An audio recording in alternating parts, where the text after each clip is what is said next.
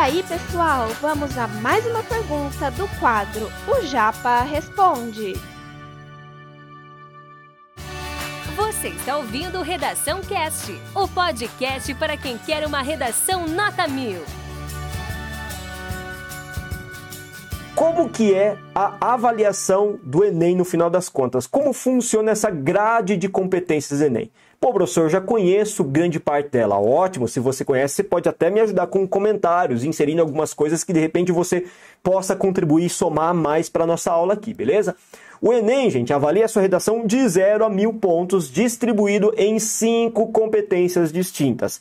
Cada uma dessas competências vai ser avaliado de 0 a 200 pontos, com uma variação de pontuação, de acordo com o efeito objetivo da prova, de 40 e 40 pontos. 0, 40, 80, 120, 160 e 200 pontos, dividido então nesses cinco níveis avaliativos, beleza?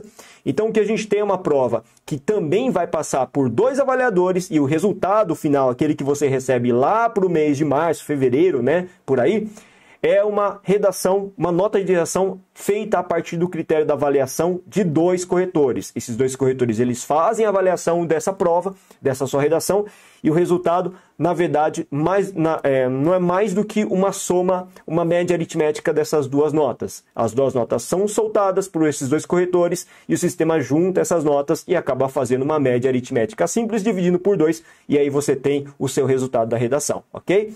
Então a redação, para você conseguir nota mil no Enem, é realmente muito difícil, é um grande desafio. Se não me engano, este ano, numa edição excepcional do ano passado, né, que por conta da pandemia nós tivemos a realização que foi adiada, apenas 27, se não me engano, esse dado, tá? Aí vocês podem me ajudar se é, vocês se lembrarem, colocar no chat um dado mais apropriado. Mas se não me engano, foram quase 30 redações nota mil numa realidade de mais de 2 milhões de provas realizadas. Cara, é muito pouco.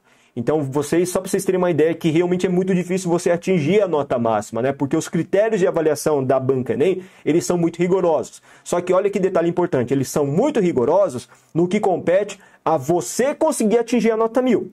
Mas é plenamente possível você ultrapassar a barreira dos 800, dos 900 pontos por um aluno médio em que esse aluno estude justamente orientado para fazer aquilo que a banca deseja. E muitas vezes, cuidado, esse alerta eu dou para todos os meus alunos.